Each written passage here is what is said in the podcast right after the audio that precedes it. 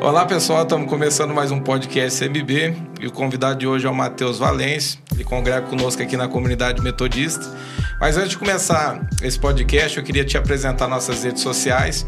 Nós estamos no Facebook como Comunidade Metodista de Brodowski, no Instagram como a arroba Igreja CMB, no YouTube nós temos dois novos canais, um é o Corte CMB, o outro é o Nostalgia CMB, e estamos no Spotify também como Igreja CMB. Matheus, seja bem-vindo ao podcast CMB. Obrigado. É um prazer estar aqui para bater esse papo, contar um pouco umas histórias aí e poder abençoar quem está ouvindo. Começa falando quem que é a pessoa do Matheus Valência. Matheus Valência. Eu tenho eu sempre confundo ultimamente. Tenho 37 anos. É por causa da pandemia. É, da pandemia. Eu passei o ano passado todo falando que eu tinha 37. Aí a médica, fui numa médica há uns meses atrás e ela falou assim: Não, mas você tem 36.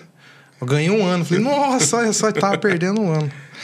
Mas é, tenho 37 anos, sou filho de pastores, filho do pastor Carlinhos, da pastora Rosana, que hoje estão lá na Bahia para cumprir né, o chamado. Sou casado com a Marielle, tenho uma filhinha, a Rebeca, de 4 anos.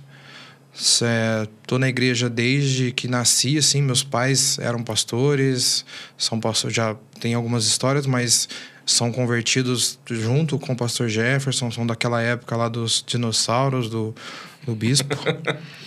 e tô desde então na igreja. Não, não cheguei a desviar em nenhum momento, mas tive alguns momentos de de estar tá com o pé no mundo. Tem as irmãs? Tenho duas irmãs, a Cássia e a Keren. A Keren é pastora em Cajuru, junto com o Grauber. A Cássia é líder das crianças aqui em, em Brodowski. Eu sempre fui envolvido com o Ministério de Louvor. E aí depois que eu fiquei velho, eu comecei a dar uma segurada. Mas assim, ainda, ainda sou envolvido ainda. Ficou velho, ficou novo, velho. É, é, Diminuiu um Diminuiu ano, Diminuiu um ano, né? Mas é, hoje, hoje, assim, é, tem uma visão mais voltada para a palavra mesmo, né? Para entendimento, sabedoria. Sou uma pessoa que tem muito a aprender ainda com Deus. Tá? Sinto que muita coisa eu deixei de viver em Deus por conta de personalidade, por conta de jeito, mas creio que, que ainda há tempo de, de muito de Deus para minha vida, para minha família. Então é isso. Sou evangelista, sou consagrado evangelista aqui e estamos aí para isso. Você é natural de Brodowski? Não. Eu vim para Brodowski, a minha história começa em Brodowski há muito tempo. Eu sempre fui. Eu era de Ribeirão, era da igreja do pastor João Roberto em Ribeirão, João Roberto Lote. E a gente sempre foi muito envolvido com o pessoal de Brodowski. Na época da Luciana, na época da Carla, a gente sempre vinha para cá, tinha muitos amigos, vinha todo retiro, todo retiro de carnaval, minha mãe fazia questão de de estar tá aqui com a gente. E a igreja vinha também. E aí os meus pais, eles têm um período que eles ficam 12 anos divorciados. O meu pai ficou 12 anos separado do caminho de Deus, vivendo no mundo. E 12 anos depois, menos um pouco do que 12 anos, mas uns 9 anos depois, ele Deus chama ele de volta, ele aceita ser chamado e ele volta a tentar reconstruir a família. Então, nesse período, a gente ficou em Ribeirão, apesar de que antes disso, a gente sempre foi muito é, cigano, digamos assim. A minha esposa uhum. até brinca que é, eu, eu mudava de semana. Pra você ter uma ideia, eu morei numa. Lá em Ribeirão, eu cheguei a morar em quatro casas na mesma rua. Nossa. É, então assim, sinal de que eu mudava muito. Cheguei a fazer mudança, tá carregando as coisas nas costas, eu ia, assim. Eu ia estar esperando duas, eu ia falar, aconteceu comigo, não, né? Quatro. Não, não, não, não. A minha esposa, quando eu casei, ela nunca tinha mudado. Ela casou, ela mudou três vezes comigo já. Mas assim, agora a gente parou. Mas é, a gente como meu pai, ele, ele é muito. O chamado dele é muito evangelista, é muito de abrir igreja, de começar trabalho, tanto que agora ele fez isso na Bahia, de uma, uma continuação de trabalho. Então ele faz isso muito. Então eu já morei em Batatais, já morei em Guardamor, que é a divisa com Minas, já morei em Goiás. Em Goiás eu morei em umas quatro cidades.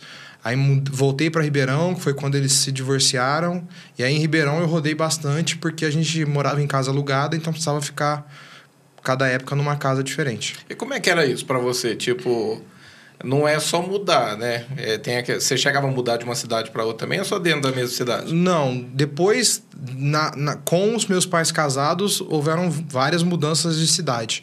Depois que eles se separaram, não, a gente ficou só em Ribeirão mesmo. Como é que era essa questão? Porque tem a questão de amigo e tem a questão de escola. Sim. Né? Você chegou a pegar isso de ficar... Não, até que não, porque assim, as mudanças aconteciam é, de bairros, né, lá dentro de Ribeirão, mas a, a, estrutura de igreja e de escola acabava sendo a mesma. Isso não, não mudava. Mas era ruim porque, pra você ter uma ideia, a última casa que a gente morou em Ribeirão, que foi quando os meus pais já, já tinham decidido que iam restaurar a família e tudo mais, é, a gente não pôde levar nenhum móvel. De tão quebrado que estavam as coisas. Passei por isso também. É, então assim, o meu pai veio e falou: não, pelo amor de Deus, não dá. Vamos. Na época, as Casas Bahia montava aquelas casas com, com os móveis deles lá. Tipo, você fazia algo no, no, no, site ali, eles te entregavam tudo isso, pronto. Isso, né? entregava tudo pronto. E aí você pagava em 48 Vários, é, vezes. É, é. E aí a gente mudou, a gente morava no Quintino 1, ali no Campos Elíseos. Quintino 1 ali em Ribeirão, e mudamos para Campos Elíseos. Então, nessa mudança, a gente não levou nada. A gente levou, eu acho que é a cama de cada um. Porque não tinha condições, os móveis estavam todos destruídos. Por conta disso. Uhum. Por conta de ficar mudando muito, você vai destruindo, né? Não tem jeito. Aí chegou a virar um trauma esse tipo de coisa, não? Ah, eu não gosto mais, não. É? Não. Hoje em dia, se eu tenho que fazer uma mudança, eu tive que fazer... Eu mudei duas, três vezes aqui em Brodowski, né? Depois que eu casei. Agora não vai mais, só se não, comprar outra casa. Não, agora tá na casa quiser. própria. É, agora Deus foi bom e deu a casa própria. Deus ouviu a oração da minha esposa, que ela mudou duas, ela já ficou traumatizada. Mas eu, eu peguei um pouco de trauma de cansaço, assim, porque uhum. é, é, é, estressante, né? Hum, tirar, colocar, montar e desmontar e tudo mais. Ó, tem a questão que você falou da questão do divórcio do teu pai. É, teu pai já contou testemunho, não é segredo, Sim. segredo para ninguém, né? Ele já uhum. contou dentro da, da igreja, já testemunhou isso, como Deus restituiu o casamento dele, esses 12 anos e tal. Mas o que eu queria entrar é na questão, você é o mais velho da casa, fica ali, é, é o homem, né? Uhum. Porque você é tua mãe e duas meninas, né? Sim, minha mãe e duas e, meninas. E aí você fica ali, você tinha quantos anos? É, é uma das perguntas aí. E, e como você aprendeu a lidar com isso? Para a questão, cai aquele peso da responsabilidade, tipo, agora eu sou um homem da casa, agora tem que, Vixe, tem que cuidar. Fala um pouco sobre isso. Eu, quando eles se divorciaram, eu tinha sete anos de idade. Então, quando meu pai é, fez a ligação, ele, ele fez uma ligação para minha mãe avisando, ó, tô, tô ficando por aqui no Maranhão, não volto e tudo mais. Eu lembro que eu, que eu tinha 7 para 8 anos de idade. Não, não foi fácil porque eu acabei abraçando isso mesmo. E é uma coisa que até hoje eu ainda tenho que lutar. Porque às vezes eu ainda me coloco na posição de tentar proteger as minhas irmãs, né? Uhum. Ou proteger a minha mãe. E, e, isso acaba trazendo um peso que, não, que eu não deveria carregar e acaba gerando outras coisas, né? Então, sim, eu, eu sempre tive muito isso de é, me preocupar além do normal com elas pra, porque eu sabia que a gente tinha passado. Porque não foi fácil, né? A, a gente terminou, eles terminaram e aí a minha mãe, que nunca tinha, tinha assim, na adolescência e tal, mas não tinha trabalhado para fora e tudo mais. Minha mãe teve que correr atrás. E aí eu via tudo isso, eu via o sacrifício que ela tinha, eu via... Era ela sozinha, né? Era Você ela é sozinha. novo e a... Era sozinha. Vocês ficavam com alguém? Alguém cuidava de vocês? Não, a gente ficava em casa mesmo. É? é, é eu limpava a casa, né? Ajudava com, com cuidado da casa, assim. É, as meninas estudavam de manhã, chegava, e elas chegavam... Eu, eu estudava de tarde, de manhã, e elas de tarde. Então eu chegava, elas iam estudar e eu ficava na casa durante a tarde. Então, minha mãe passava o dia todo trabalhando. E, e aí eu come, assim, graças a Deus eu não tive que começar tão cedo a trabalhar, né? Eu comecei com 15 anos de idade. Então tem é, gente é, que começa. É, cedo, é né? sim, é. tem gente que começa muito mais cedo, né? Mas eu comecei a trabalhar com 15 anos para isso, para ajudar. Eu sempre tive isso muito na minha cabeça, né? De que é, o que era o que eu ganhava, o que era meu, não era meu, era da família. Uhum. Então eu tinha essa coisa de que tipo, eu devia é, ajudar dentro da minha casa. Tipo, é a questão de sobrevivência. Tipo, eu tenho que, tenho que colocar, eu tenho que ajudar minha mãe de qualquer Exato, exato.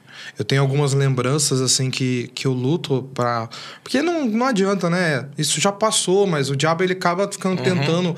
Então, assim, eu tenho lembranças de da gente passando necessidade, né? De Eu ia te perguntar isso, chegou a passar momentos difíceis? Passamos, passamos, sim. E eu, assim, eu sou meio frisco com comida, né? Minha mãe conta que ela, ela percebia e eu achava que eu tinha escondido dela. Mas ela fazia, às vezes, tipo, não tinha carne. Ah, um arroz, um, um legume, alguma coisa. Aí eu chegava na cozinha, assim, abria as panelas, aí eu via que não tinha. Em vez de eu falar assim, que eu não ia comer porque não tinha, pra não magoar ela, eu falava, ah, não tô com fome hoje, não. Ah. Eu vou, vou comer um pão só. Então, assim, é, é frescura, lógico, dá pra comer sem, mas é, eu, lembro, eu lembro de cenas assim. Lembro de cenas de, de da gente fazer um caderninho, minha mãe tinha um caderninho que ela anotava os sonhos que ela tinha, né? Que a gente tinha como família, né? Desejos e, e projetos. E, e a gente comemorava muito as pequenas, pequenas vitórias. Então eu lembro da gente em 2000 dos aviões do, dos Estados Unidos lá foi 2009, né? Não, 2011. 11. Isso, não foi? Ajuda aí, Eric. Quanto foi? 2011? 11? É. Eu lembro que a gente conseguiu naquele mesmo ano um videocassete. Então, a gente comemorou como se fosse Entendi. uma Copa, sabe? Gritando e feliz e tudo mais. Então, é- é- é- era, bem, era bem, bem difícil, mas a gente sempre foi muito unido, né? Eu acho que isso ajudou muito a gente a passar por essa situação. A gente sempre correu atrás por todo mundo. Então, um lutava pelo outro. É, eu falo assim, quando eu te conheci, é, eu não sei quantos anos já que eu já te conheço, mas desde quando eu te conheci, você ainda nem era casado, mas você sempre foi muito responsável na, do teu jeito de ser, a tua forma de falar, não era muito de brincadeira, era, era né? É, você acredita que é por conta dessa questão desse, desse tempo também, de alguma maneira acaba fa- favorecendo, né? Porque, tipo, é, eu me tornei muito- muito sério, né? Eu É. me tornei alguém muito fechado, assim. E. acho tem um, sim. tem um outro lado, né, também, né? Tipo assim, você, você acabou crescendo em cima de uma, de uma situação que você passou. É, pelo fato de entender que, tipo, a, é- a necessidade bateu na tua porta muito cedo e você teve que aprender a lidar com tudo isso e, de alguma maneira, acabou te ajudando também, né? Sim. Mas isso também te atrapalhou de algumas formas? Tipo, com questão de amizade, desse tipo de coisa ou não? Era mais tranquilo? Ah, assim, pro- pelo lado de amizades, como eu, eu sempre convivi muito com gente de igreja, né? Que nasceu dentro da igreja. A igreja em Ribeirão era pequena. Mas, assim, é, a gente era meio, meio bagunceiro, né? Meio zoeiro, assim.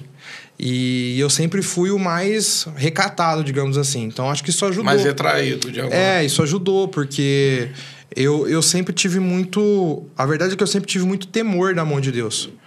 Então, assim, a, a minha mãe, ela conseguiu implantar na gente um temor de Deus. Então, tipo assim, ó, eu não tô com vocês o tempo todo, mas Deus tá. Então, Ah, legal. olha isso. É. Então, a gente sempre foi muito, muito preocupado com o que a gente ia fazer.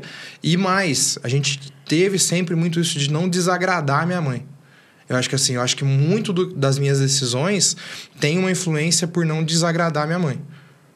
Não posso responder pelas meninas, mas por mim tem, eu, eu sinto que tem nítido isso. Eu lembro de um momento em que acho que eu passei trote com os amigos na rua, assim, na casa de alguém. E aí deu um bafafá gigantesco, deu um maior problema com o marido da pessoa que a gente zoou lá em Ribeirão e tal. E aí eu lembro da minha mãe falar assim, ó, tô decepcionada com você. A única vez que eu ouvi isso dela. Cara, eu passei três dias chorando, porque aquilo pra mim era mais pesado que ela tivesse me batido. Então, assim, é, eu tenho que. Muitas das decisões foram voltadas para trazer um orgulho para ela, né? Porque a gente sabia que ela tinha sofrido e tudo mais, então a gente queria. Pela fase que ela passou, facilitar para ela. É. Ah, né? A, a- quando, essa questão do teu pai, da ida do teu pai, te gerou algo também a respeito.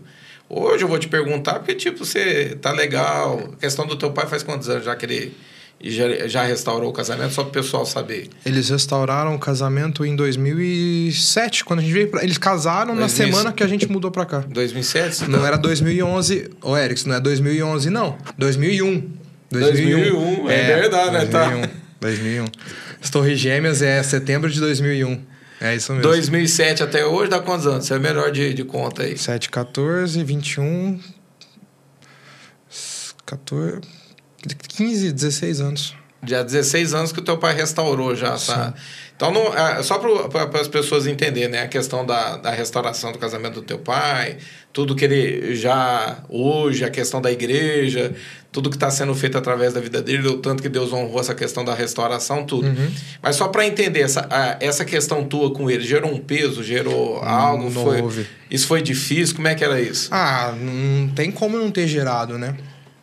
Assim, apesar de que isso é uma coisa que as pessoas que estão à volta falam mais do que a gente até que se impressionam mais do que a gente, porque a gente foi uma coisa natural.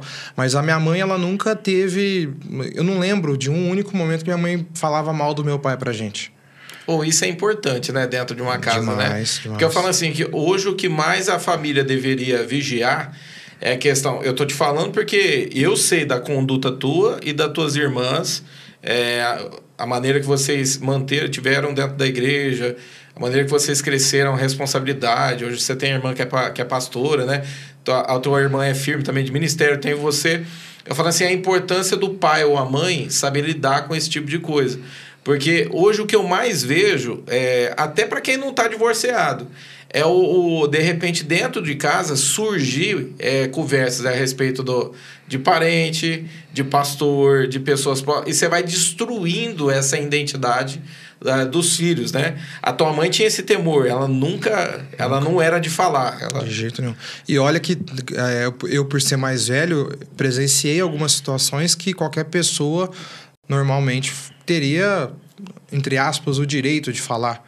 Tipo, ó, oh, não fez tal coisa. Uhum. Já teve situações de, de pastores tentarem é, agir pela minha mãe, porque a minha mãe mesmo ela não faria nada contra, sabe? Entendi. Tipo, de conhecido, falar, não, tem que pôr na justiça, tem que fazer isso, tem que fazer aquilo. Minha mãe nunca, minha mãe nunca, nunca falou, ah, o pai de vocês é isso ou aquilo. Então, assim, Bacana, isso hein? é, isso é, é algo que, que dá orgulho ainda mais dela, mas também fez com que a gente mantivesse é, o respeito pelo meu pai, né? Apesar de que, ah, nunca gerou. Não, lógico que gerou, não tem como. Uhum. É, o meu relacionamento com meu pai precisou de uma restauração. Uhum. É, eu, por ser mais velho, por ter visto. E assim, pior ainda, às vezes a gente acha que a gente está restaurando alguma coisa e vai empurrando com a barriga. Foi o que aconteceu. A minha restauração com meu pai não aconteceu quando eles se casaram de novo. A minha restauração com meu pai aconteceu anos depois deles serem casados. Por quê? Porque eu agia como se tá tudo bem. Tá, beleza, eu aceito, voltou. Mas, mas escondia ia guardando parte. isso, ia guardando, ia guardando. E isso meu pai conta na, nas pregações que ele fala, que a nossa restauração foi aqui nas pedrinhas.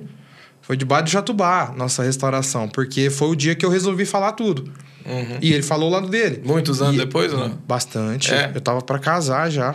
Eu tava, já tinha passado bastante tempo. Eu casei em 2012, a gente chegou aqui em 2007. Então, é... Segurou bastante tempo. Né? Segurei né? bastante tempo.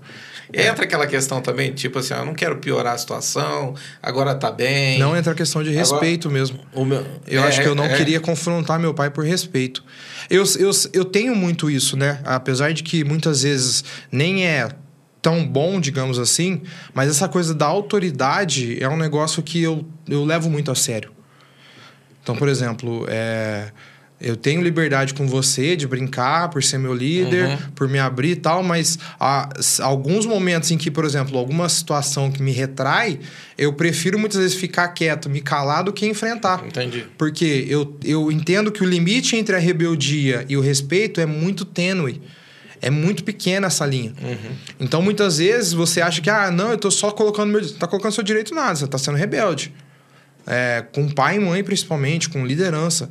Então, assim, é lógico que a liderança ela tem que ter um entendimento. A própria Bíblia fala, não ireis os vossos filhos, né? Então, o, o pai e a mãe, eu hoje estou nessa posição de pai e sei é, que a gente tem que tomar cuidado, mas eu acho que é, o respeito é algo que, que hoje em dia é muito fraco, né? Entre pais e filhos. E, e ele percebia que, tipo assim, que ainda existia Não, alguma coisa? ele assustou. É. Quando eu contei para ele tudo ah, que eu Então sentia, veio da tua parte. Veio da tipo minha assim, parte. Eu, eu, criar eu, um desabafo e colocar para fora. Eu cheguei no momento que eu tava sufocado com algumas coisas, com algumas atitudes, e eu falei, ó, precisamos conversar.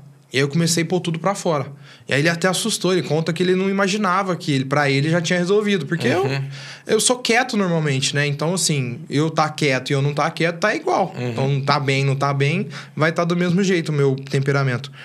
Mas é, ele, deu, ele deu. Algumas coisas ele imaginava, ele disse que ele, que ele sabia, só que ele tinha que esperar o momento que eu ia falar, né? Então, mas sim, não, não tem jeito, né? É, um, é uma ruptura muito grande, e, né? E resolveu? Resolveu. É? Resolveu hoje. Mas você sentiu hoje que ali, gente, ali... Sim, sim, bacana. sim. Eu senti que houve, houve um destravar ali. E foi mais fervoroso ou mais tipo um desabafo mesmo? Não, foi desabafo mesmo. É. Foi choro e, É. e oração. É, é, até ele fala, né? Ele me lembrou, no, na última pregação que ele contou isso, ele me lembrou. Que ele falou assim: nós vamos entrar nesse tabernáculo, nós vamos, não vamos sair daí enquanto não parar de orar e Deus falar com a gente, porque não dá pra ficar desse jeito. Ah, dá pra você ficar com esses sentimentos aí. E a gente passou vários, várias horas lá orando e tal. Então, assim, houve uma restauração, sim, com certeza. Hoje, hoje eu posso dizer que eu sou amigo do meu pai.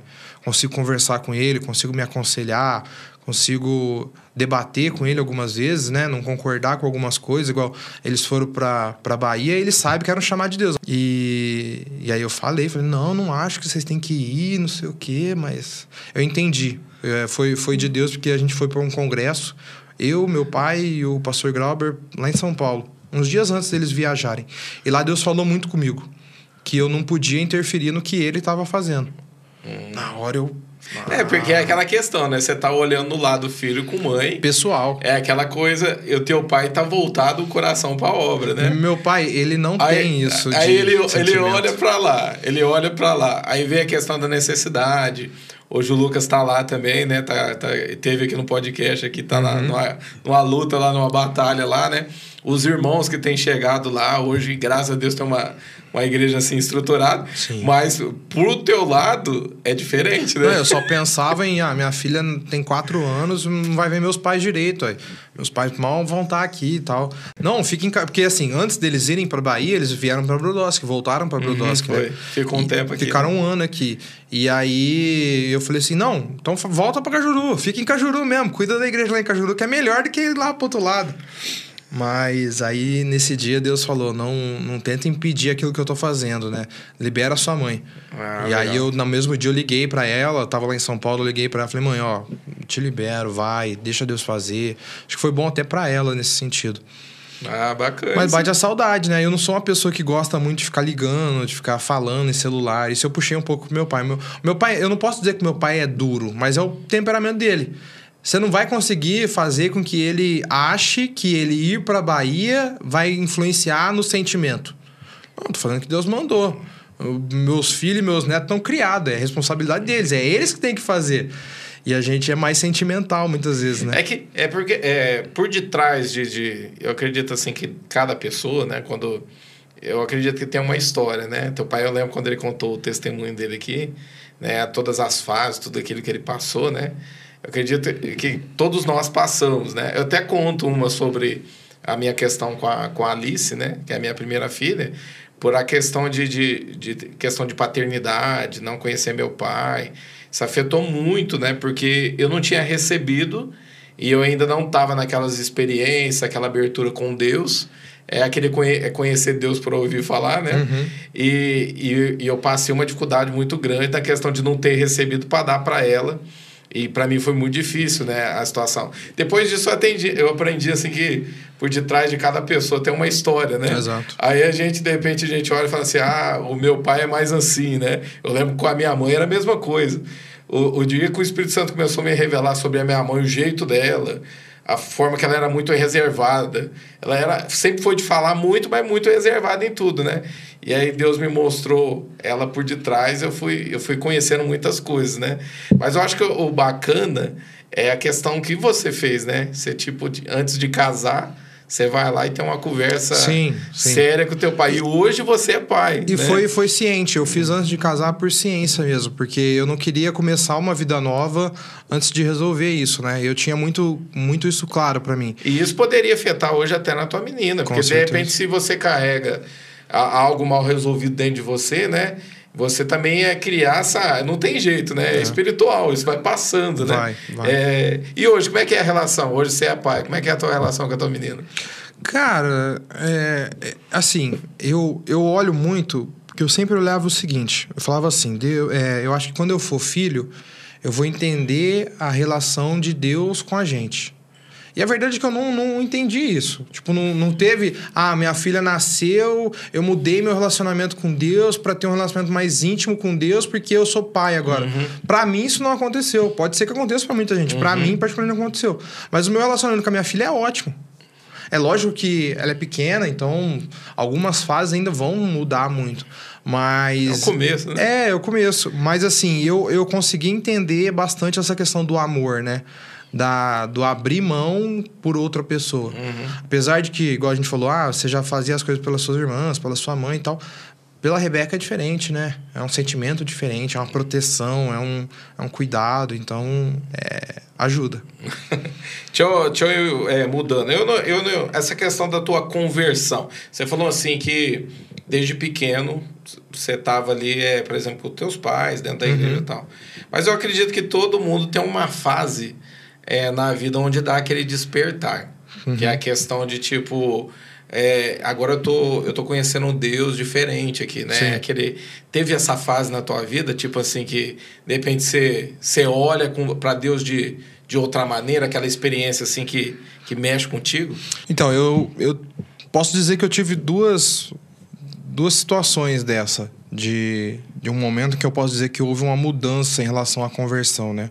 Apesar de ter nascido na igreja e tudo mais e não ter me desviado, é, aos 16 anos eu, eu passei por um problema de saúde. Eu estava indo para a escola e tive uma convulsão. Aí essa convulsão me levou para o hospital. É, o médico pediu alguns exames e nesse exame saiu que eu tinha um tumor na cabeça. Como é que foi isso? A questão da, da convulsão? Foi o quê? Convulsão. Ah, mas você estava na rua? Não, é, eu estava voltando da escola. Até uma história engraçada, porque eu estava voltando com um cara que eu estudei desde a primeira série. Ah. Eu tava lá em Ribeirão, a gente estudava de manhã, tava no segundo ano do ensino médio. E aí ele falou assim: Ô, oh, vamos comigo na, na escola, que era o Colégio Cônego Barros, ali na Francisco Junqueira. Vamos comigo lá que eu vou fazer transferência para lá. Eu falei: é, vamos. A gente morava no Quintino.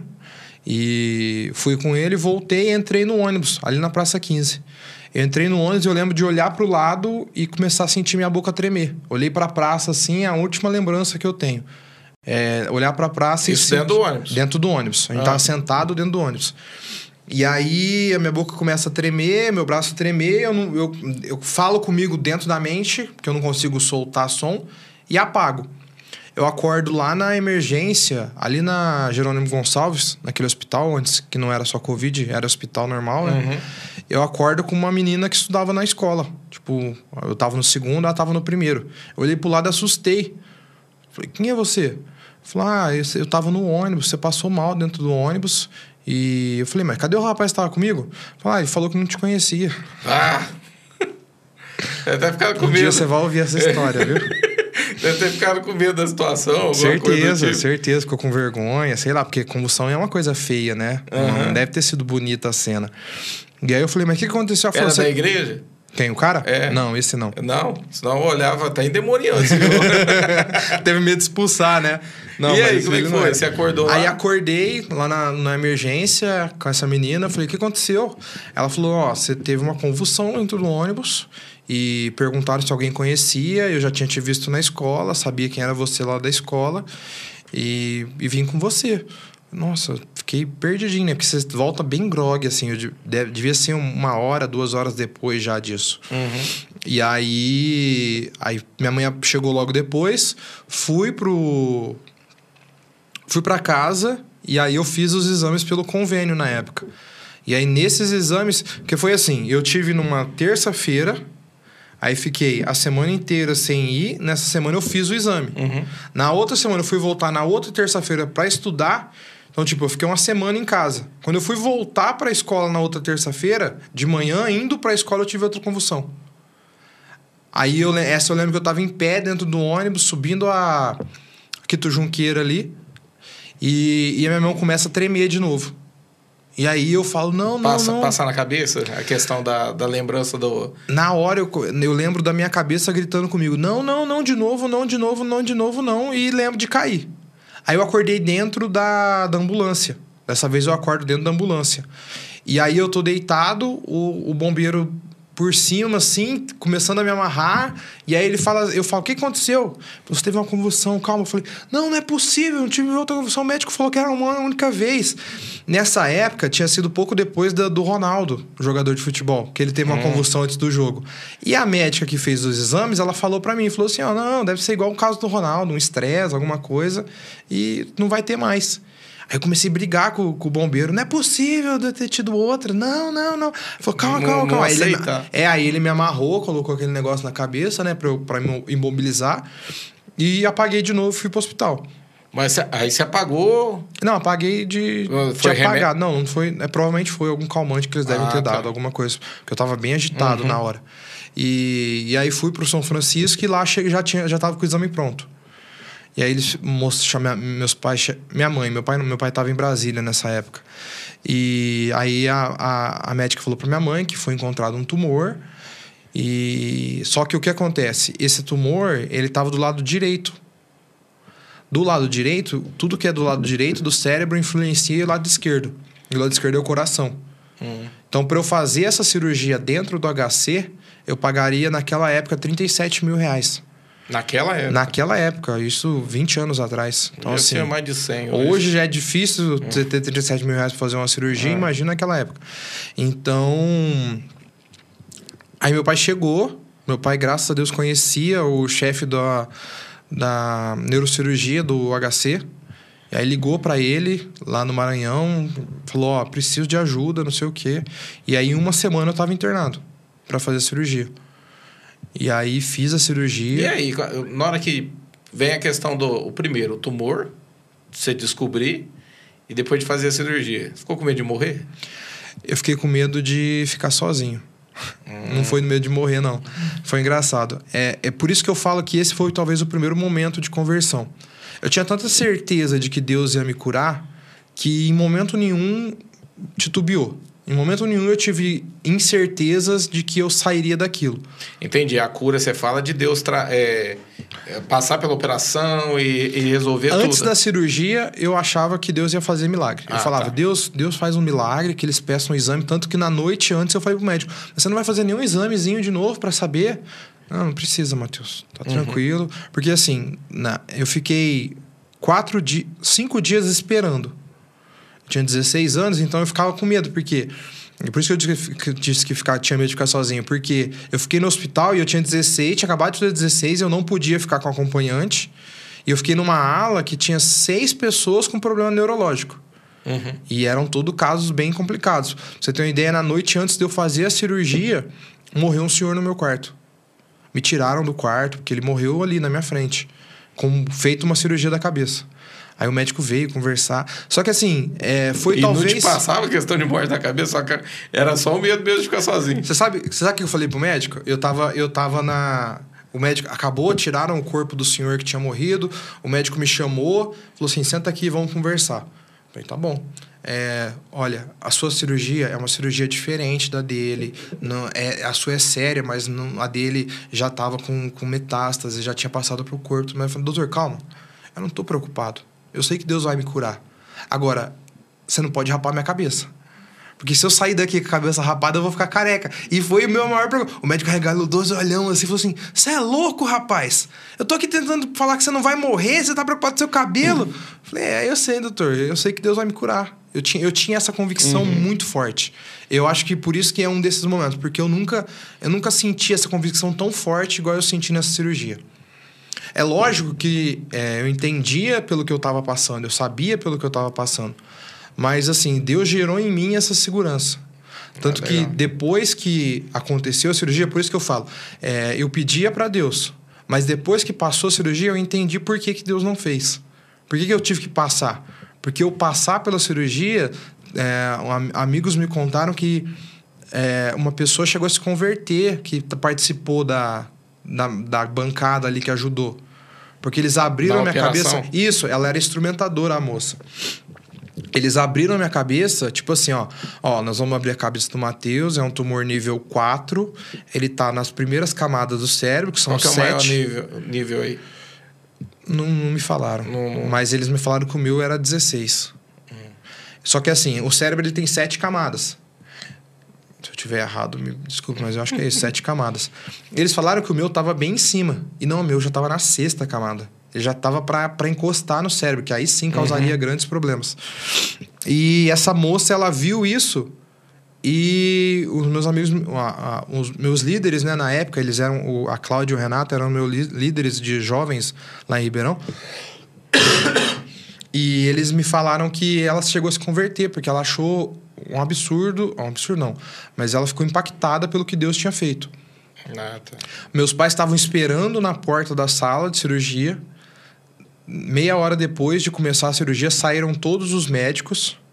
Entrou, porque a Jun, é, é residente que faz cirurgia, né? Saíram todos os residentes e entraram a- com a junta médica. Então todo mundo já percebeu que seria A complicado. gravidade da situação tá. Eu durei 14 horas de cirurgia, era pra durar as 4. Nossa. É. E o engraçado que a gente tava na mesma época que agora, Copa do Mundo. E, e eles me falaram assim na noite anterior: Ó, amanhã você deve ir pra cirurgia umas 10 horas da manhã, mais ou menos. Tá. Aí nas 6 horas da manhã, porque era na Copa da Japão, Japão e China, 6 horas da manhã eles vão me buscar. Não, não, não, gente, vai jogar França e Argentina. Não é possível que, que eu vou perder o jogo. Eu quero ver a Argentina perder. E, e aí, não, tem que ir, tem que ir, beleza, fui. Fiquei 14 horas. Quando eu voltei, depois da cirurgia, eu tô, de, eu tô na maca, eles começam a me acordar, porque eu tenho que dar alguns, é, algumas respostas, né, para eles saberem que a anestesia é que não tá, continuou, exatamente. E aí a moça me chama, pergunta qual o seu nome, eu falo, qual o seu endereço, eu falo, quem são seus pais, eu falo. Aí ela, não, tá tudo bem. Falei, moça, deixa eu te fazer uma pergunta. Quem ganhou França e Argentina? Você perguntou? Depois de 16 horas, cabeça aberta. Aí ela. E ó, e ó, que eu nem sou assim, um fã de futebol nem nada, mas assim, naque, aquilo me marcou muito. E aí ela. Quê? Falei, é. Nem tipo- ela sabia. Não, nem ela entendeu. Ela falou assim, uai, o cara respondeu direito, agora já tá vindo com um papo todo estranho. Falei, não, moço, sabe o que, que é? É que quando eu saí pra fazer cirurgia, me falaram que eu ia poder assistir o jogo. Me tiraram antes do jogo. Eu queria saber o resultado. Eu quero saber se a Argentina foi desclassificada. E ela. Tipo, eu lembro da cara dela assim, né? Meio grog, assim. Eu lembro da cara dela me olhando, tipo assim, assustada. Calma, calma, calma, descansa, descansa, descansa. e aí eu fui pro quarto. é, Eu ia sair com dois dias depois da cirurgia. Então, um milagre tava aí. Eu só não saí porque eu peguei uma infecção de, de urina na troca da sonda. E aí eu acabei ficando sete dias interna é, no Com um tempo de pós-cirúrgico. castigo lá. Perdeu É. todo o jogo. Perdi tudo. Não, perdi não. Eu voltei um dia antes da final. Assisti Aí, a. Misericórdia de Deus. Misericórdia de Deus. Eu assisti a final, assisti o Brasil ser campeão com, com, num churrasco com meus amigos da igreja. Cabeça toda enfaixada, assim, todo mundo todo super preocupado comigo. E rapou o cabelo ou não? Não. Não? Não rapou. Ele rapou só aqui Foi bonzinho. e rapou aqui. Ô, louco, mas aí o cara, se tivesse rapado, eu voltava lá pra brigar com ele. Eu falei, do esforço que eu tive pra convencer eles que não ia dar pra rapar, mas não rapou. E, e, e voltei com sete dias. E aí, esse, esse período de pós-operatório, né? Eu, eu tive experiências com Deus muito forte. Então, assim, eu me, eu me transformei de uma forma que até então, né, durante 16 anos eu não tinha, tinha passado por, por coisas semelhantes quanto a isso. Ah, legal. E a, e a questão da fase mais difícil, você acha que foi essa? Foi a questão do teu pai? Você já falou de duas, né? É. Ou teve outras? Não. Não, mas assim, só para completar, eu acho que a segunda vez que eu senti que eu tive uma transformação espiritual foi quando eu mudei para cá. Quando eu vim para cá, eu tive talvez uma, uma experiência diferente. Por quê? Porque eu fiz eu passei pela cirurgia, eu me santifiquei de uma forma extremamente grande, só que eu comecei a esfriar de novo lá em Ribeirão. E comecei a me envolver com coisas que não deveriam e fui esfriando. Então aquilo foi se apagando em mim. Quando eu vim pra cá, aquilo reacendeu. Quantos anos você tinha? Quando eu vim pra cá foi 2007. Eu fiz a cirurgia em 2002, cinco anos depois, 16, 17, 18, 19, 21. 21. Cheguei aqui com 21 anos. E, e eu cheguei aqui e vi um, uma, uma galera de jovens que eram diferentes. Eu, eu lembro que eu brincava com a Emily, eu falava assim: Ô Emily, não é possível. Eu, uma menina de 20, 20 anos, nunca ter ficado com ninguém. Lá em Ribeirão, pra gente, isso era normal, isso era uma coisa que não era nem pecado. E, e é pecado, tá, gente? Mudei meu, meu consentimento, mas é, eu vi jovens aqui extravagantes mesmo, sabe? De buscar Deus, eu vi uma juventude unida. E aí a pastora Janete fala, né? Que a nossa chegada aqui parece que a gente nasceu aqui que a gente se, se encontrou com o pessoal e se uniu de uma forma, tanto que a gente veio para casar. Os três filhos, os três casaram aqui. É, uma namorava antes, terminou o namoro e os outros dois casaram todos aqui. Ó, eu acho legal porque foi, eu fiz o meu encontro em 2005. Então, você chegou em 2007, eu lembro da tua chegada, tua e da, do, das tuas irmãs, né? E eu lembro que quando as tuas irmãs chegou, era um alvoroço no meio do... Os caras No meio dos meninos, é. é. Bravo, tipo assim, ó, quem que, quem que vai casar e tal, né? E, e é, eu acho que eu nem te conhecia direito. Era mais. O que mais me chamou a atenção das tuas irmãs, porque elas eram, eram gêmeas, né? Uhum. E aí saiu toda aquela conversa, assim, no, no meio. Mas eu lembro que a época que você chegou também foi uma época bacana dos jovens, né? Não, tinha, cheguei tinha um- depois. Foi depois? Cheguei depois. Ah, eu cheguei logo um depois do que, que tinha era bem- acontecido. é. é. E aí eu, eu, eu, eu, eu tive uma ligação muito grande né, com os jovens. E uma ligação muito grande com. Na época era o Zé Leandro, que era o líder. Então, assim, a gente se uniu. É, o Gordo, eu já era amigo dele de, da infância. Então, muitos eu já tinha algum tipo de contato daquela época que eu vinha pra cá, pra Retiro, com a coisa da carne e tudo mais. Mas é, foi como se a gente, com todo mundo, tipo, se conhecesse desde sempre. Então a gente criou um laço muito forte. E foi engraçado, porque quando a gente decidiu mudar pra cá, é, a gente estava um dia, a gente veio na casa do pastor Jefferson, que meus pais já conheciam desde sempre. E aí a gente está lá sentado com eles, conversando. Aí meu pai fala: Ó, a gente resolveu restaurar o casamento, só que a gente não pode casar em Ribeirão. Porque eu já casei em Ribeirão com a Rosana, então eu tenho que esperar para vir uma documentação lá do Maranhão, porque meu pai chegou a casar de novo. E aí o Jefferson falou assim: Ué, mas pra quê? Casa aqui em Brodowski? Brodowski é outra comarca, não, não precisa. Porque não tinha nada a ver com errado ou certo, era só uma questão de, de, é, burocracia. E aí. Eu lembro que a gente tá voltando pra Ribeirão na estrada, meu pai falou: Nossa, seria legal se a gente mudasse pra cá, né? Aí eu e a Cássia, vamos, vamos. A Keren não, porque namorava, era mais ligada lá e tudo mais. Mas vamos. Um- com uma semana a gente mudou pra cá. Uma semana depois que a gente visitou o Jefferson aqui, a gente já tava Já alugando a casa, meus pais casando no outro dia, a gente já levando jovens pra nossa casa pra ficar depois da rede e tudo mais. Então, assim, foi algo que é difícil você não falar que não era de Deus. As coisas foram acontecendo de uma, de uma forma tão natural e tão é, boa que é difícil você falar que não tinha Deus nisso. Você, você tocou na, no assunto do Zé aí, eu tô lembrando aqui. Ô Zé Leandro, se você estiver assistindo esse podcast, nós precisávamos de você aqui, tá te ouvindo aqui, seria legal ter o... Ah, eu vou o forçar, pode é, deixar. Força pode lá, deixar. manda ele vir aqui. Meu vizinho agora eu vou forçar ele. Conhecer o estúdio, saber que o o estúdio tá diferente, né? E vir pra cá. Seria bacana te ter aqui pra você contar teu testemunho aqui. Ô, cê- a gente entrou na fase mais difícil. Você contou duas. Uma foi a parte do teu pai e a outra foi a- essa parte da operação. Teve mais? Não, assim, comparado a essas, não, né? Teve Uhum. algumas, mas comparado a essa, acho que foi as duas piores. Mas eu não sei te dizer qual foi a pior, não. Uhum. Porque a primeira, a dos meus pais, eu não, não senti tão amparado quando eu senti nessa, da cirurgia. Na da cirurgia eu me senti muito amparado.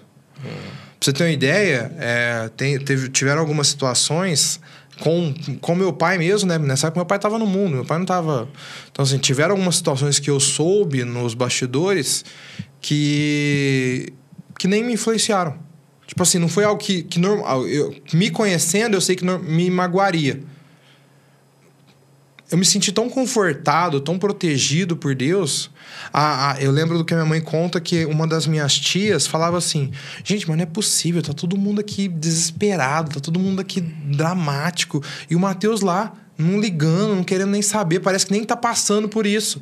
Mas é, eu, eu passei por, por, um, por uma prova de fé e, e eu fui suprido nessa fé de uma ah, forma. É, com, com certeza Deus derramou algo sobre a tua vida ali ah, pra te com amparar, certeza. né? Não, não, tipo. não, sozinho eu não, não teria passado do jeito que eu passei. Eu, eu me conheço, eu sou, eu sou melancólico, né? Então eu teria sofrido muito, teria. Mas Deus me, me deu algo que eu, que eu nunca, nunca tive, nunca recebi isso, um cuidado que eu nunca recebi. Bom, vamos pegar o, o gancho na história aí. Quando você conhece a, a esposa aí nesse tempo de, de vinda pra cá, demorou muito? Como é que foi isso? Pior que não. o povo fala que eu já vim com, com, com o alvo na Marielle já. Eu vim, eu vim pra cá é, antes de saber que eu ia mudar. É, antes de saber que eu ia mudar. Eu vim pro aniversário do André Faleiros. A gente é amigo desde sempre. E aí eu vim, ele tava, tinha chegado dos Estados Unidos, e eu vim pra cá, ele tinha feito uma festa com os jovens, e eu fui lá. E vi a Marielle sentada e me encantei. Naquele dia eu comecei a adicionar a galera do Brodowski. E adicionei ela. Aí começamos a conversar, era época de Mansard ainda, né? Ah, tá. E aí, conversando, e papo vai, papo vem. Daí, dá alguns dias, eu falo assim, ó, tô mudando pra Brodowski. Ela fala que ela tomou um susto. Ela achou que... tipo, Que menino doido. Faz uma semana tá conversando comigo, tá vindo pra cá. Ah, mas vocês já estavam conversando de interesse. Não, outro. não, não. Não, era só de amizade. Não, só de amizade. Ah. Mas eu já tinha uma segunda intenção, né? Da parte dela, era só de amizade. Da parte dela podia ser só amizade. Mas foi logo, logo no começo. A gente, eu- eu- logo que eu cheguei, a gente já tentou orar, né? Engatar uma oração aí. Não, não durou e foi talvez a melhor coisa que aconteceu, porque a gente ganhou maturidade nesse período que a gente ficou afastado. E, e aí no ano seguinte a gente começou a orar, namorar e casar. Foi, Valeu. foi seis, três meses orando, um ano namorando e um, um ano e meio namorando e noivando e casando. Deixa eu te perguntar, qual que é a... O que, que te atrai na, na respeito de ministério? É mais o louvor, a palavra? Ou agora você tá numa transição? Como é que é essa questão aí? Não, eu não tô numa você transição, sempre, não. Porque você sempre foi do louvor, né? Sim, sempre fui do louvor. Desde antes até, né? Lá em Ribeirão eu já era envolvido com louvor. Só que é, eu comecei a, a entender que eu gosto mais da palavra. Eu gosto mais de falar, eu gosto mais de, de estudar e tudo mais. Não que eu não goste mais do louvor, mas eu acho que eu não tenho mais o pique pro louvor. Essa é a questão. O louvor você tem que você tem que estar dedicado, você tem É, tem questão de orar, de ensaio, tem a É. questão de você mesmo se dedicar. dedicar. Eu acho que é isso. Eu acho que o que me fez mais decidir não, não continuar no louvor foi isso. Eu percebi que eu não estava me dedicando o suficiente. E que isso tá, estaria causando desconforto para a equipe. Porque eu não, não tava me dedicando para ficar bom igual a eles. Então eu entendi isso, então eu, eu me afastei. É lógico que tem um pouco da preguiça também, exatamente por isso, né? Porque você precisa investir, você precisa se doar, mas eu amo louvor, eu tenho violão. Fui atrás, né, agora de restaurar meu violão, porque eu estava sendo cobrado pelo Alexandre. Quem que por é? Deus, é É. quem que é. Não, eu tava sendo cobrado por Deus. Deus tava me incomodando, né? Que eu precisava. E minha filha, minha filha pedia muito. Ela falava, papai, cadê seu violão? Olha, tem essa foto aqui com você com o violão. Que violão que é esse? Não sei o quê. Então, assim, eu, eu, eu, eu me senti um pouco é, chamada a atenção. Tipo, ó, beleza, você não vai se envolver, mas não, não tem como você abrir mão. Tem, mas se cara. você for me falar qual que é o ministério que hoje eu tô, hoje, hoje eu, eu, bus- eu busco em Deus mais o ministério da palavra mesmo. Ó, tem a questão, você- você tocou no assunto de filha. A a questão de filha também gera aquela, aquela responsabilidade. Eu vou falar por mim, né? Hoje eu tenho duas, né? De, de repente, por exemplo, você também ser, hoje, eu também ter, mostrar essa postura dentro da minha casa. Uma, uma das coisas que me cobra muito, vou falar de mim, depois você vê se é isso aí mesmo, você começou a falar, né? Eu lembro era a questão de oração dentro da minha casa, né? Por fato de estar muito ligado dentro da igreja, a gente tem o tabernáculo, costumou vir no tabernáculo, vir orar no tabernáculo, sair de casa para poder vir. Aí depois acabei vindo para tempo integral, acabo orando em tempo de serviço aqui. Mas eu lembro que teve uma fase na minha vida que o Espírito Santo me, me chamou a atenção da questão de orar dentro de casa, porque o Espírito Santo falou para mim que eh, não era falando que eu ensinava minhas filhas. Era, era elas olhando para mim, esse é o ma- o maior ensino que o pai pode passar para os filhos, né? Então eu comecei mais a deixar minha Bíblia mais eh, ali para elas enxergar a questão de, uhum. de Bíblia. É, às vezes tem a questão, eu costumo orar muito de madrugada, mas às vezes eu, por orar na sala, ela, alguma passa lá por mim, eu até assusto de noite.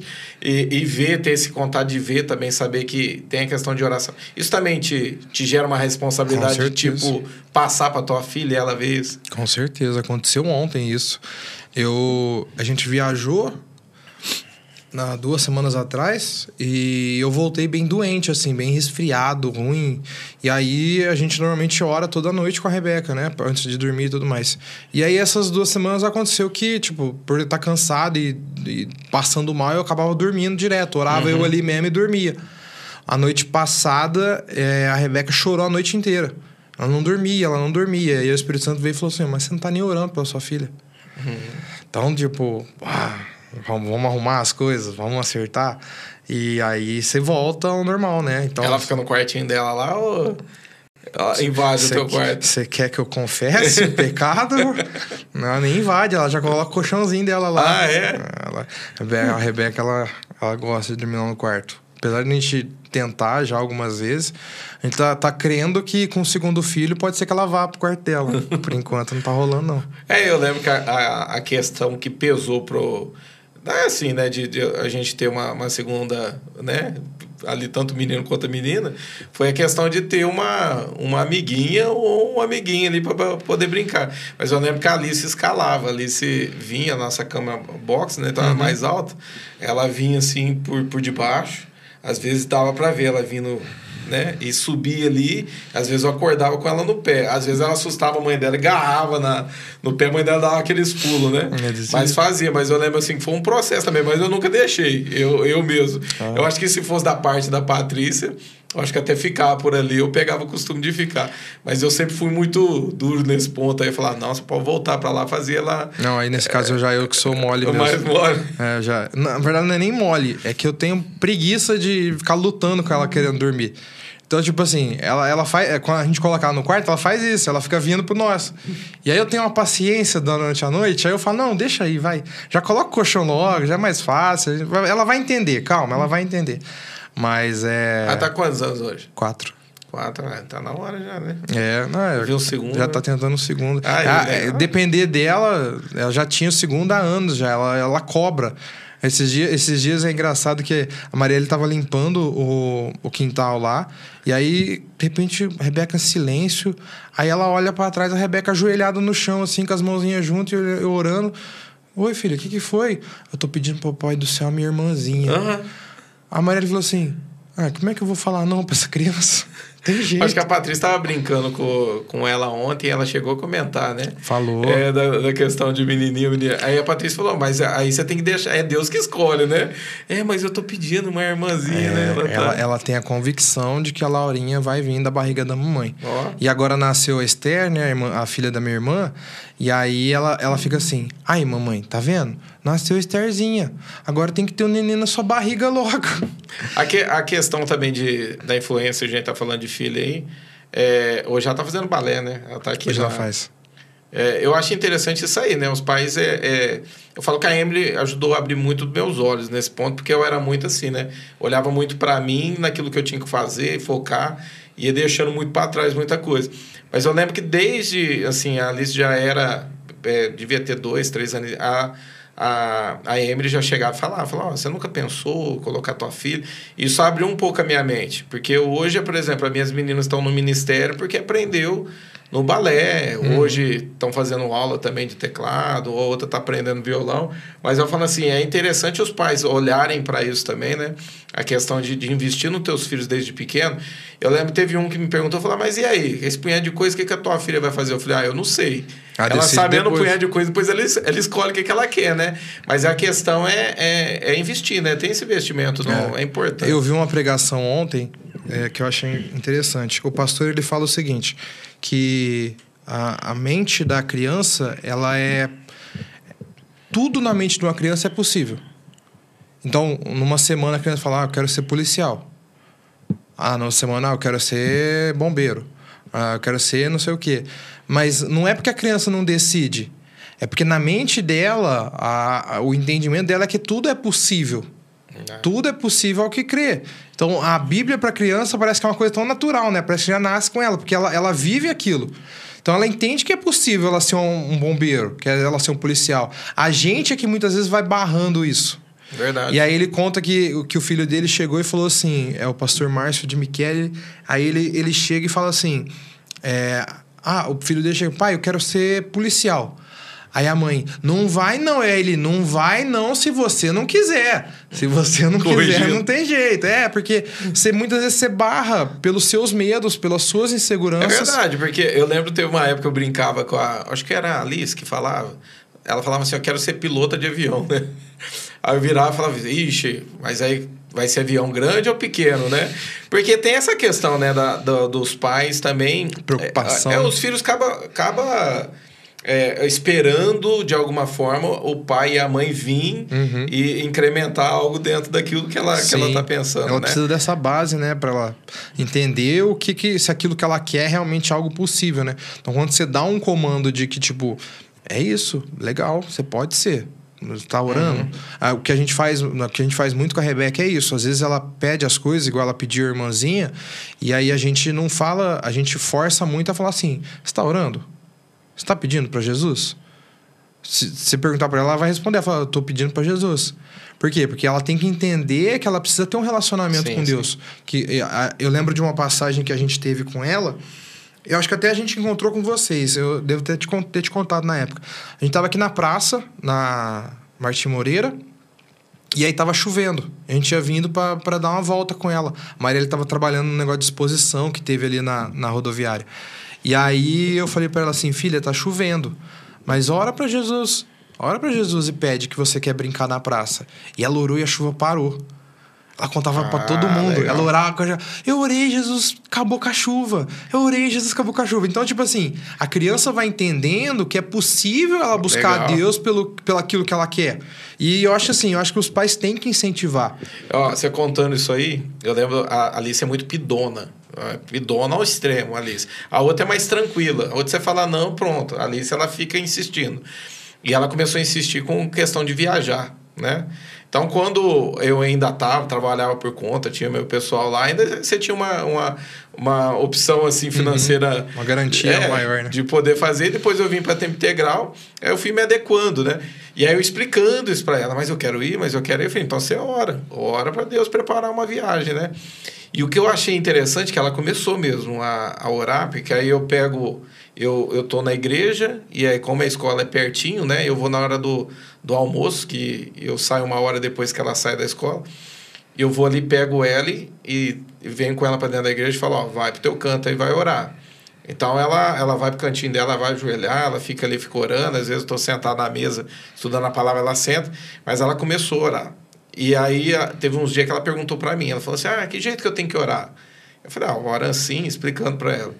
E foi muito rápido, porque, porque é, nós não tínhamos condição nenhuma.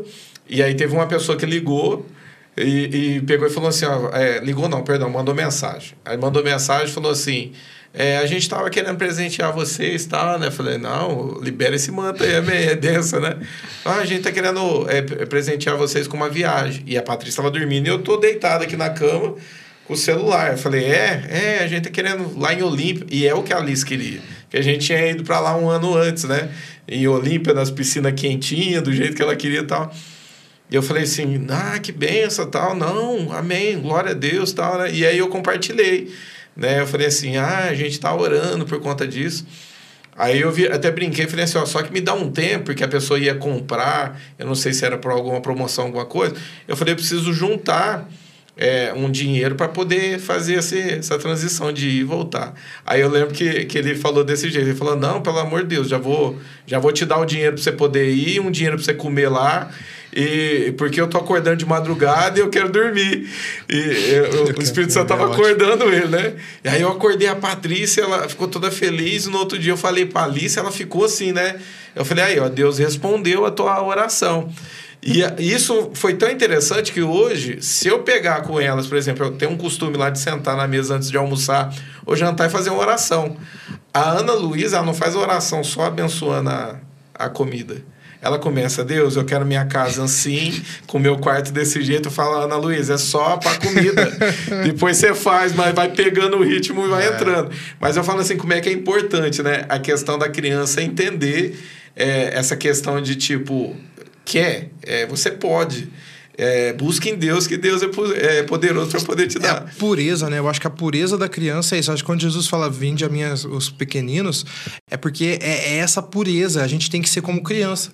Então a gente vai crescendo e vai criando muita barreira entre a gente e Deus. Sim. Eu acho que a gente mesmo vai levantando muros que vão nos afastando de Deus. A criança a não criança tem é isso. Pura, né? É, a criança não tem esse limitador.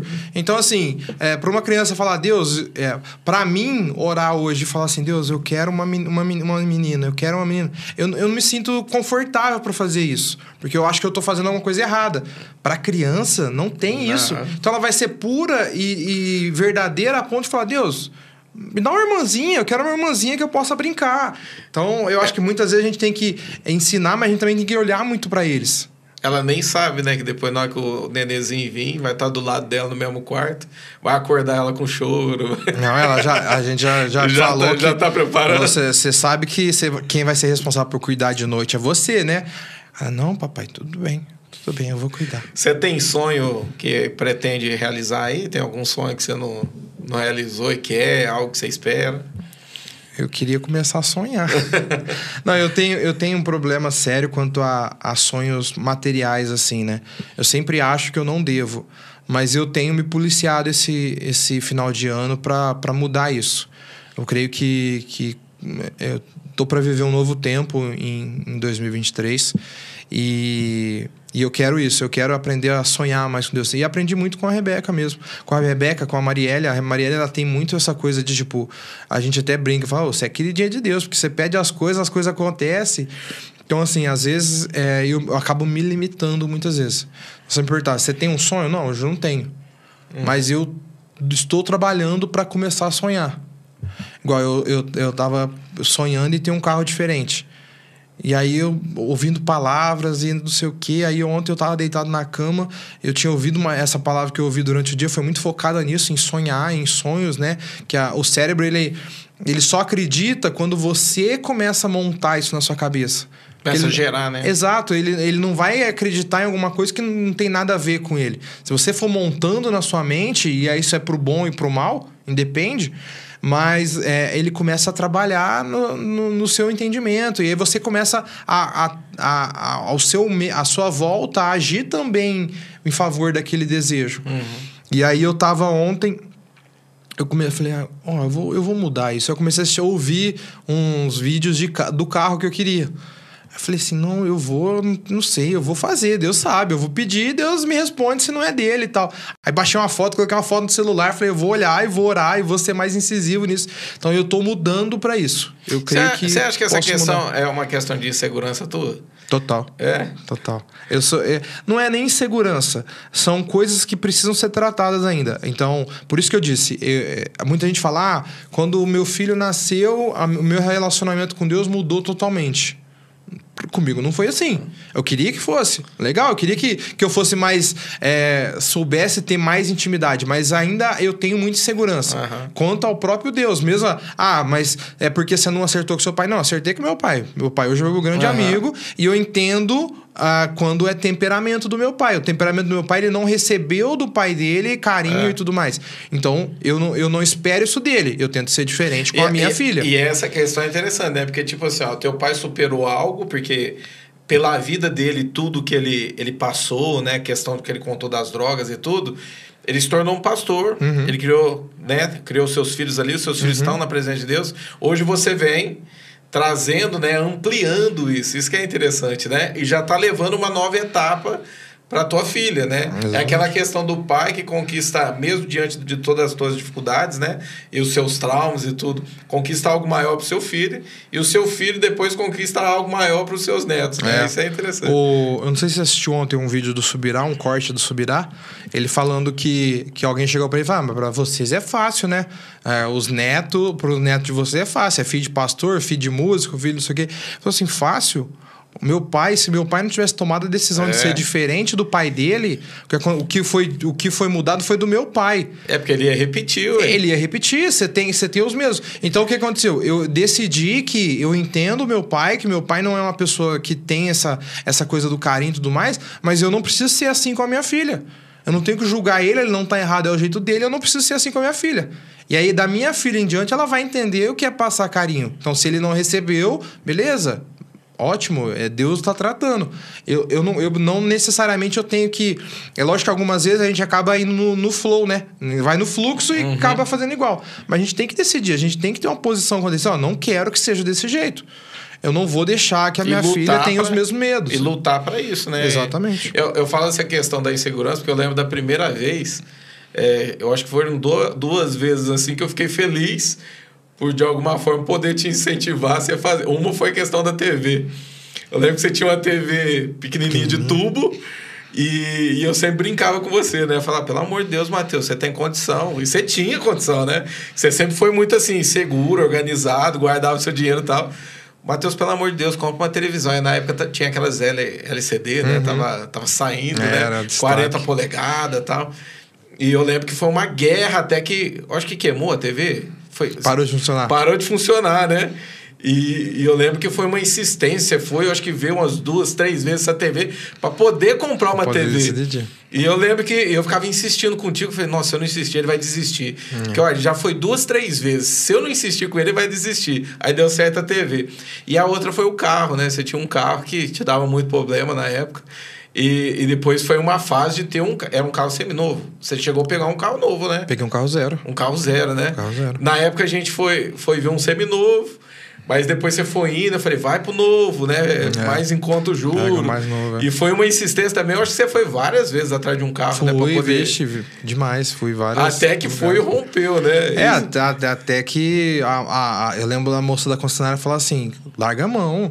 Você vai pagar o que você paga nesse carro. Eu tô te dando a opção de você pagar o que você paga no seminovo. Eu tava vendo, eu tava vendo um Corsa é, seminovo, daquele sedã, e ela me mostrou que eu conseguia pegar um Onix zero quilômetro. É. E aí eu peguei. Então, assim, é, eu tenho um pouco desse, desse medo, assim, muitas vezes, de agir. Mas o legal é que você, é, tipo assim, foram fases da tua vida que você rompeu, né? Sim. É isso que é o mais bacana, né? Você foi, a, a tendência foi, que- foi crescendo cada vez mais. Ó, se tem uma coisa que eu, que eu acho que eu não tenho, é, é ser cabeça dura.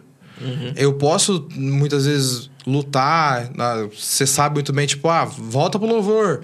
Faz isso, faz aquilo. Eu posso muitas vezes relutar contra algumas coisas, mas eu acabo cedendo. E é pouco, né? Porque, tipo assim, coisa de dois anos eu já te convenço, né? Exagerado. Mas Quem é convenço. discípulo dele sabe que ele é exagerado, né? Mas convença a mudar. Deixa eu, deixa eu partir para a última pergunta aqui, né? Você crê no avivamento?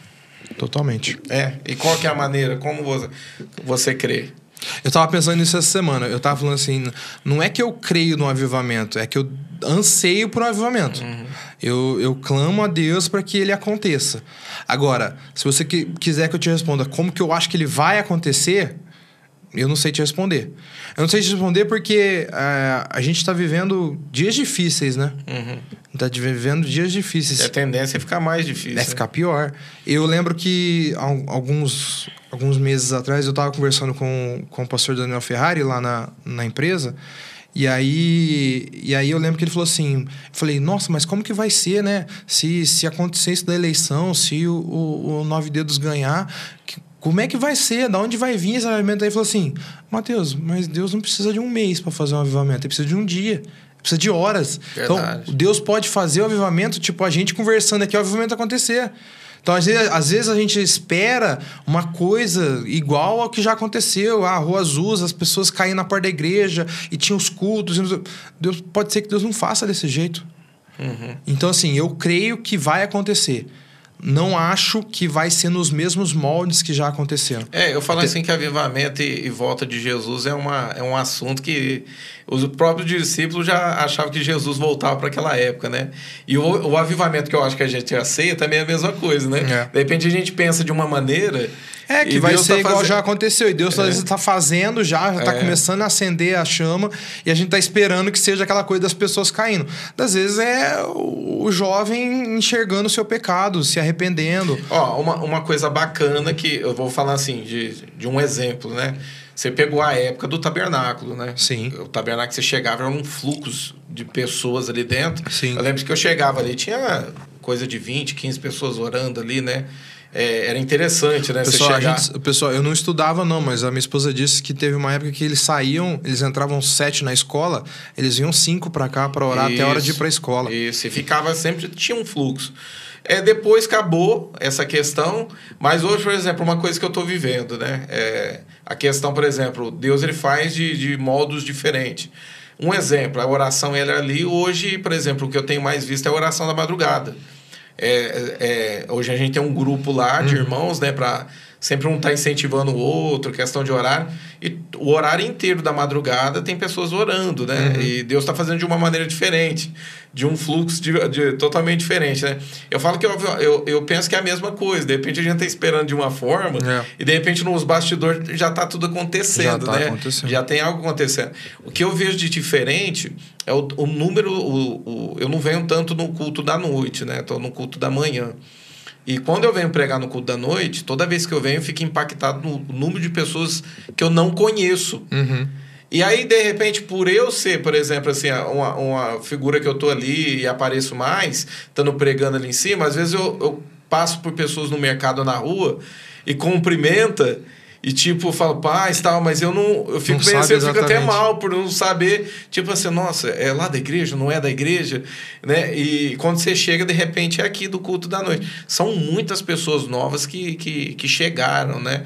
E hoje a gente está experimentando isso. Eu olho e falo, glória a Deus, né? Você vê lá o núcleo do Xande bem, o da Eurides bem, do Valdeci bem, lá no Evandro bem. Você vai olhando assim, é, é, o, o, o número de pessoas tem aumentado, então parece que algo já está acontecendo nos bastidores, né? Algo acho tá- que a gente muitas vezes a gente tenta colocar Deus numa caixinha, né? É. A gente quer colocar Deus na caixinha do que vai acontecer só como foi. E Deus é um Deus de criatividade. Eu acho assim, eu acho que o avivamento pode acontecer, e eu acho que vai ser o último. Eu acho que a gente não tem não tem Eu acredito também. não assim. tem tempo para outro. Eu acho que, que Jesus está às portas, realmente. Você acha que esse é maior do que já teve? De todos? Olha, eu vou te dizer que eu não, eu não espero que ele seja o maior que já teve. Eu acho que ele vai ser o último. Mas eu não acho que porque ele é o último, ele vai ser o maior que já teve. Uhum. Posso estar enganado, mas eu acho isso. Eu acho que assim. é, Eu acho que a a- as pessoas muitas vezes ela- elas levam é, essa questão do, do fim dos tempos de uma forma que é, tipo vai ser muito vai, vai ter muito sabe vai ser muita gente vai se converter muita gente- eu não sei talvez não talvez eu imagino que, que a, a medida vai ser travada. Por quê? Porque tem que ter um- um- uma igreja santa. A, a noiva tem que estar santa. Então assim a gente vive numa época que a santidade está sendo muito banalizada. Então as pessoas lidam muito com santidade como se fosse tipo coisa de velho. Ah, não tem nada a ver santidade mais, isso é exagero. Então, assim, então eu acho que esse avivamento pode ser que ele não seja o maior de todos em número. Ele não vai a- é, mover com um país, morrer, mover com uma cidade inteira. Pode ser que ele seja menor, mas ele vai ser mais impactante. Por quê? Porque eu acho que Cê- desse vai sair entendi. muitos que, que vão estar no, no avivamento, que vai fazer parte dessa noiva pura e santa, assim. É, eu já, já penso diferente. Eu acho que já vai ser algo Vai ser estrondoso, algo eu sei. muito grande. Eu sei. Ô, Matheus, eu queria te, é, te agradecer pela tua presença, você poder estar aqui. Mas antes de, de ir, de repente você pode pegar alguma coisa que a gente falou aqui. Ou de repente você deixa uma mensagem mesmo, mas eu queria que você passasse isso pro pessoal que tá em casa. Bom, quero agradecer estar aqui esse momento. É, foi muito bom, foi muito bom poder contar um pouco da minha história. Você que está me ouvindo, entenda que muitas vezes a gente acha que porque a gente nasceu na igreja, porque a gente está há muito tempo, que já viveu o que tinha que viver, já passou pelo que tinha que passar, e não, não é bem assim. É, eu estou na igreja há 37 anos. Eu tenho 37 anos e estou na igreja há 37 anos. É, são fases. São etapas, são mudanças e muitas vezes a gente acha que vai ser sempre do mesmo jeito. Agora eu falei aqui, eu não sou um cara sonhador, mas eu tô querendo pro próximo ano buscar ser alguém sonhador. Sonhar os sonhos de Deus. Então, assim, se você sente que há algo novo para acontecer na sua vida, não, não desista, não desanime, é, busque em Deus. A, a frase que eu quero deixar é não coloque Deus numa caixinha. Não entenda ou não imagine que Deus é igual é, quem a pessoa que já pregou para você, a pessoa que já te ensinou, a pessoa que te magoou, a pessoa que te fez mal. Deus não é isso. Deus é um Deus de novidades. Deus é um Deus de criatividade. Então, se você por algum motivo se afastou, se você por algum motivo não conseguir, não consegue voltar a ter aquela vida que você tinha antes, entenda que Deus ele tem algo novo para sua vida e que você possa ter um ano abençoado, assim como eu creio que eu vou ter. Amém. Obrigado. Matheus, mais uma vez, obrigado, viu?